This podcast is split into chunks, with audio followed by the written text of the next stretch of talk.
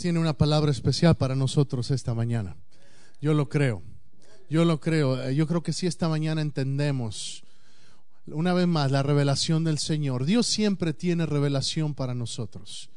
Y yo le invito esta mañana a que desde este momento en el Evangelio de Juan, capítulo 8, usted se prepare para la revelación que Dios tiene para nosotros esta mañana. La palabra del Señor es viva y eficaz y dice que nunca regresa vacía, siempre trae fruto. Entonces vamos a decir esta mañana, hoy yo quiero que la palabra dé fruto en mi vida. Ore conmigo esta mañana. Padre, te doy gracias porque tú, Señor, eh, nos has dado tu palabra y esta mañana creemos que tu palabra va a ser no solamente sembrada, pero va a caer en buena tierra y esta buena tierra va a dar fruto al 30, al 60 y al ciento por uno. En el nombre de Jesús.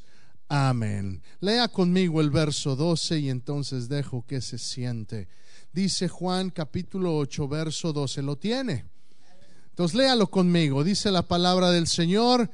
Otra vez Jesús les habló diciendo, yo soy la luz del mundo. El que me sigue no andará en tinieblas, sino que tendrá la luz de la vida. Puede tomar su lugar y bendiga a alguien ahí cerca. Uh, lo veo muy serio, no sé si será que le quitaron una hora de su sueño. Sí, yo dije, el hermano Juan, ¿qué le pasó al hermano Juan? Sí, se le pegaron las cobijas. Tuvo una batalla con la cobija y la cobija ganó. Así es, pero uh, bendiga a alguien, sonría. Mire que es, dice el salmista, yo me alegré con los que me decían, a la casa de Jehová iremos. Uh, yo sé que todos tenemos problemas, circunstancias difíciles a veces venimos gozosos, a veces venimos con cargas. Pero al estar en la presencia del Señor y al estar entre hermanos, déjame decirle, hay algo que pasa dentro de uno.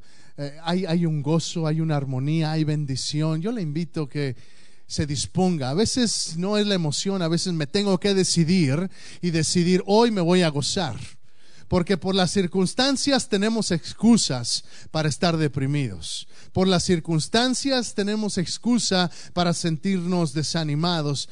Pero es cuestión de decidirnos. Hoy voy a decidir, me voy a gozar en el Señor.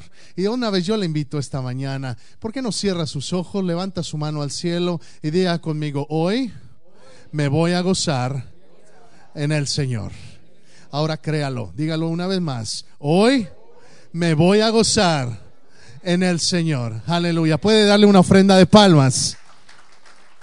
Y a veces hay que sacudirse un poquito. A veces hay que sacudirse estas cosas porque hay que estar listos para recibir la revelación de Dios. Hace dos semanas yo le decía, yo le, yo le predicaba, nuestro Dios se reveló a Moisés para darle revelación de su propia vida, para darle propósito a la vida de Moisés. Nuestro Dios se reveló a Moisés en esa zarza que ardía y le dijo, yo soy el que soy. Y esto está en el Antiguo Testamento. Y vemos en el Nuevo Testamento que Jesús es Dios hecho hombre. Jesús es Dios Hijo, el, la segunda persona de la Santísima Trinidad. Nosotros creemos en un Dios trinitario, en Dios Padre, en Dios Hijo y en Dios Espíritu Santo. Es un misterio, no, somos politeístas, no adoramos a tres diferentes dioses. Es un solo Dios, pero en tres personas. Eh, no lo puedo explicar, solamente lo veo en la Biblia, veo que así es. Y entonces si así está en la Biblia, entonces lo así lo creo. Y así es. Y la revelación de Jesús en, la, en, la, en el Nuevo Testamento es increíble. Como Dios, Dios Todopoderoso, entienda, el Dios creador del cielo y de la tierra el Dios que formó este planeta, no solamente este planeta, formó este sistema solar. El Dios que con su sola palabra, ¿cuántos de ustedes al decir una palabra pueden crear algo? Solamente desastres y problemas. Hey, me ganaste, brother. Sí, a veces con la palabra lo único que podemos crear son problemas. Pero mi Dios con su sola voz, dice la palabra del Señor en Génesis 1, que creó los cielos, creó la tierra, que creó todas las cosas que existen.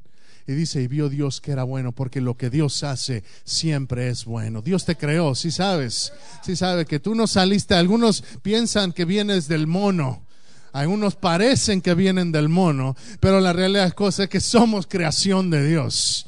Somos nosotros fuimos formados por el Señor. Dice la palabra del Señor en el Salmo 139 que sus ojos vieron vieron cuando yo era un embrión en el vientre de mi madre que Él pensó en mí desde antes de la fundación del mundo. Somos creación de Dios y Él se revela constantemente. Dios Padre en revelación manda a su Hijo, Dios Jesucristo, para de revelarse a nosotros, para hacerse como uno de nosotros, limitarse a uno de nosotros.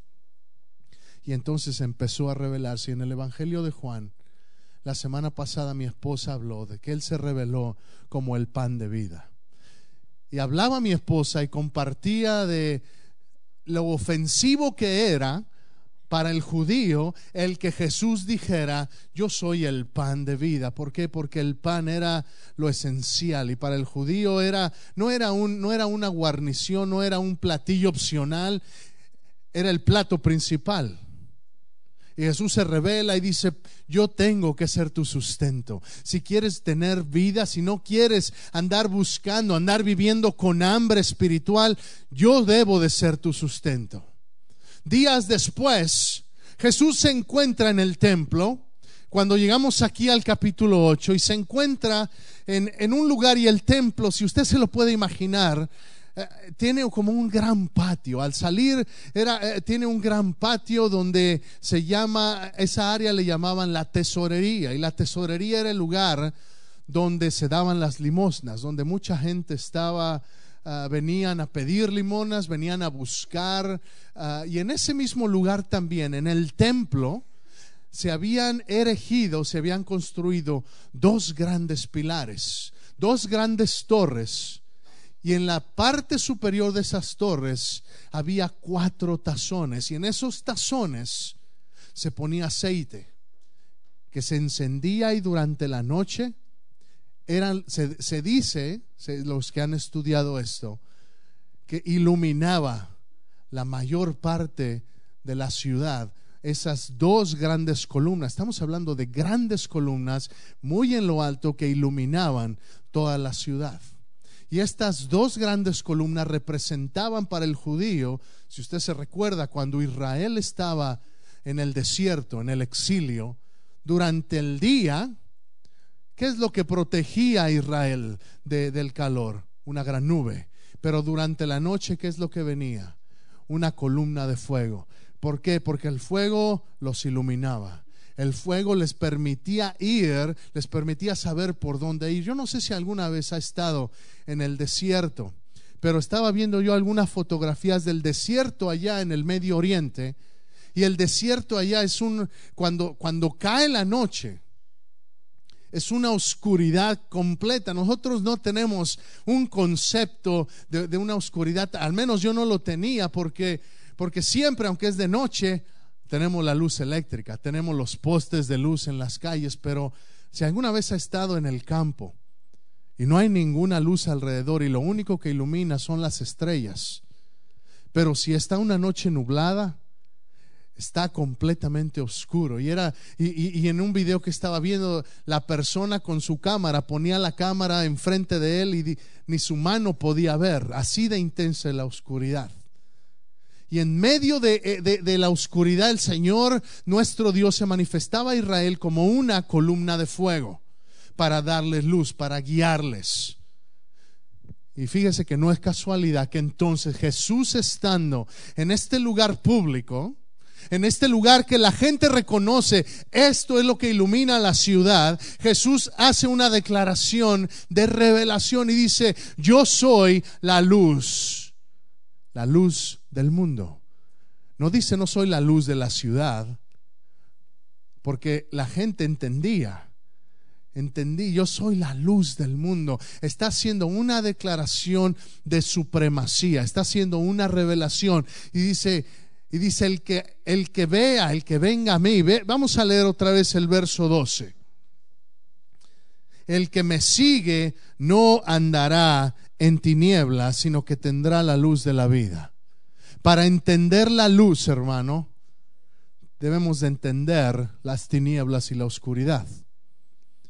Génesis 1 sabemos la historia. En el principio creó Dios los cielos y la tierra, y la tierra estaba desordenada y vacía, y el Espíritu se movía sobre la faz del abismo, y había tinieblas. Y cuando Dios creó la luz, dijo, sea la luz, y fue la luz, dijo que separó la luz de las tinieblas. Déjeme decirle, la luz es exactamente lo opuesto de las tinieblas. La luz viene a ser contraste. No puedo entender la luz si no comprendo las tinieblas y de igual manera no puedo comprender las tinieblas hasta que no vea la luz.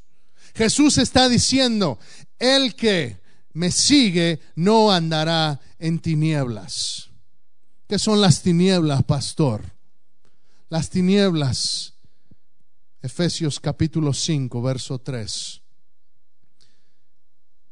Pero fornicación y toda inmundicia o avaricia, ni aun se nombre entre vosotros, como conviene a santos, ni palabras deshonestas, ni necesidad, ni truanerías que no convienen, sino antes bien acciones de gracias, porque sabéis esto, que ningún fornicario o inmundo o avaro, que es idólatra, tiene herencia en el reino de Cristo y de Dios. Nadie os engañe con palabras vanas, porque por estas cosas viene la ira de Dios sobre los hijos de desobediencia. Escuche bien, dice, no seáis pues partícipes con ellos, porque en otro tiempo erais tinieblas, mas ahora sois luz en el Señor. Diga conmigo, soy luz en el Señor. Soy luz en el Señor. Dice, antes erais tinieblas Fíjese lo curioso, dice, antes erais tinieblas. No dice antes andaban en tinieblas, antes eran tinieblas. Y le voy a pedir que en este momento haga una pausa en su vida y ponga el botón de, de rewind, de regreso. Y todos tenemos un pasado, ¿cierto o no? Y todos tenemos una historia, ¿cierto o no? una historia antes de Cristo, una historia antes de, venir al Señor y de entender la gracia perdonadora, el amor tan especial que Dios tiene por nosotros. Quizá algunos estábamos haciendo esas cosas precisamente, fornicaciones, avaricias, idolatría, truanerías. Pero gloria a Dios que Jesucristo viene y quita todo eso y dice, ya no eres, ya no eres oscuridad, ahora eres luz. Ya no eres oscuridad, ahora eres luz. Yo le invito esta mañana que desde este momento empiece a, a reconocer, yo ya no soy, yo ya no soy de las tinieblas. Vivo en un mundo donde hay tinieblas. Vivo en un mundo donde hay dificultades. Pero ya no soy yo parte de eso. Ahora yo soy parte de la luz. De la luz de Jesús. No estamos hablando de, de una luz mística como la gente que yo, yo, yo, he escuchado, no es que es que hay una luz que está así sobre de ti y van y se toman unas fotos eh, eh, y ay, de qué color es tu luz? Y no sé cómo le llaman, tu aura o no sé qué, y de qué color es tu luz? Y no, pues la mía salió verde y la tuya azul y amarilla y, y, y hermanos, no estamos hablando de esa luz. Estamos hablando de la luz del mundo que es Jesucristo. Yo no necesito tomarme una foto para que me digan si tengo luz o de qué color soy. Yo sé que Cristo vive en este corazón y entonces la luz del mundo me viene a dar luz a mi vida. Ya no ando en tinieblas. Puedo caminar sabiendo hacia dónde voy. Cuando usted ve en Salmo 119, Vamos, abra su Biblia y vamos para allá. Salmo 119.